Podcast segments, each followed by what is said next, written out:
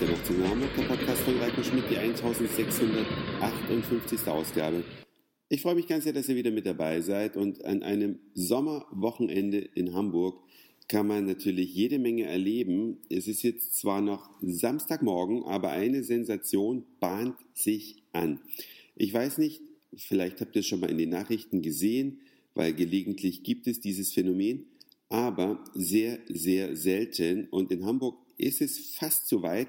Ihr könnt euch im Internet darüber auf dem laufenden Stand halten. Und zwar gibt es eine Pflanze, die heißt auf Deutsch Titanwurz.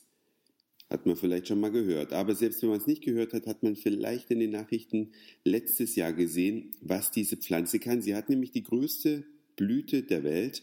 So um die drei Meter Durchmesser kann diese Blüte erreichen und sie blüht nur für eine Nacht. Das heißt, die Pflanze, die Blüte öffnet sich, eine Nacht kann man sie bestaunen und am nächsten Tag fällt schon wieder alles zusammen. Und das passiert auch sehr, sehr selten. Im Schnitt alle 10 bis 15 Jahre blüht diese Pflanze.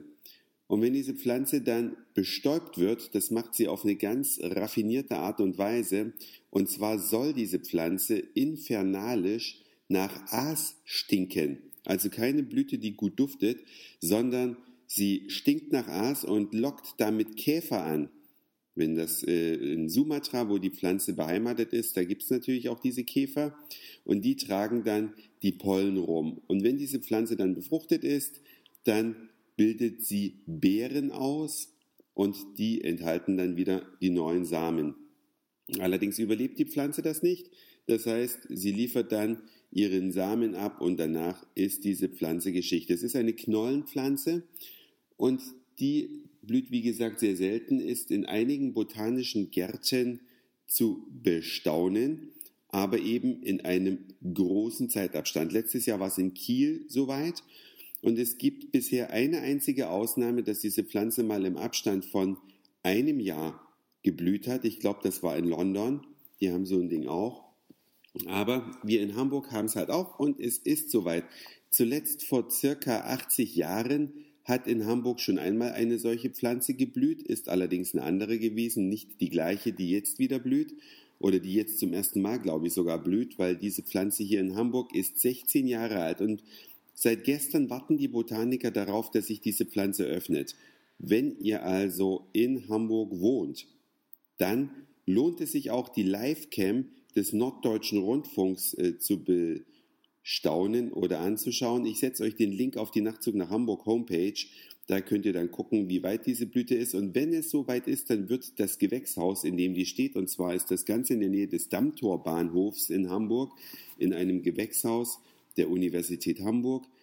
Da wird dann sogar die Öffnungszeit verlängert, sodass man bis 23 Uhr diese Blüte bestaunen kann und am nächsten Morgen ab 7 Uhr und danach dauert es wieder 10 bis 15 Jahre, bis es das nächste Mal soweit ist. Könnt euch ja mal schlau machen. Titanwurz ist der Name, kann man als Suchbegriff eingeben. Wenn man auf ndr.de ist, kann man es da auch eingeben. Und dann wird man auch auf die Webcam gelinkt, aber den direkten Link habt ihr da. Und was kann man oder wie kann man da am besten hinfahren? Wenn man in Hamburg lebt, kann man natürlich wunderbar mit dem Fahrrad machen. Im Sommer gibt es ja die Möglichkeit, ohne dass man ständig von Regenschauern überrascht wird, ein bisschen mit dem Fahrrad durch die Stadt zu fahren. Und ich persönlich habe das Gefühl, es gibt von Jahr zu Jahr mehr Fahrradfahrer. Ich habe mir dieses Jahr auch ein neues gekauft. Ein Freund von mir hat sich auch ein neues gekauft. Also es gibt äh, immer mehr Leute, die ihren ja, Muskelfuhrpark ein bisschen verbessern. Und das Fahrrad ist übrigens die effektivste Fortbewegungs- Möglichkeit auf der Welt. Und zwar hat man den Menschen mal verglichen mit allen möglichen, auch schnell laufenden Tieren. Und da hat man festgestellt, wenn der Mensch zu Fuß unterwegs ist, unterliegt er der Natur. Ja, da gibt es also Tierarten, die mit wenig Krafteinsatz wesentlich schneller und wesentlich weiterkommen. Aber wenn man den Menschen aufs Fahrrad setzt, dann ist der der effektivste.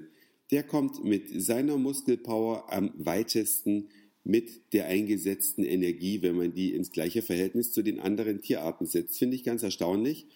Hamburg ist auch eine Stadt, die fürs Radfahren sehr gut geeignet ist. Also auch Touristen, die nach Hamburg kommen, sollten ruhig ihr Auto am Hotel stehen lassen und sich im Hotel gleich das Fahrrad mieten oder viele Hotels bieten das als Service auch kostenfrei für ihre Gäste an, dass man gleich ein Fahrrad hat, kann man sich effektiv durch die Stadt bewegen, man ist an der frischen Luft, es macht Spaß, man sieht viel mehr, als wenn man mit dem Auto unterwegs ist, hat keine Parkplatzsorgen und kann auch Wege benutzen, die dem Auto versperrt sind. Und dann geht es meistens sogar schneller und viel kürzer. Das war's für heute. Dankeschön fürs Zuhören, für den Speicherplatz auf euren Geräten. Ich sage Moin, Mahlzeit oder guten Abend, je nachdem, wann ihr mich hier gerade gehört habt. Und vielleicht hören wir uns schon morgen wieder. Euer Reiko.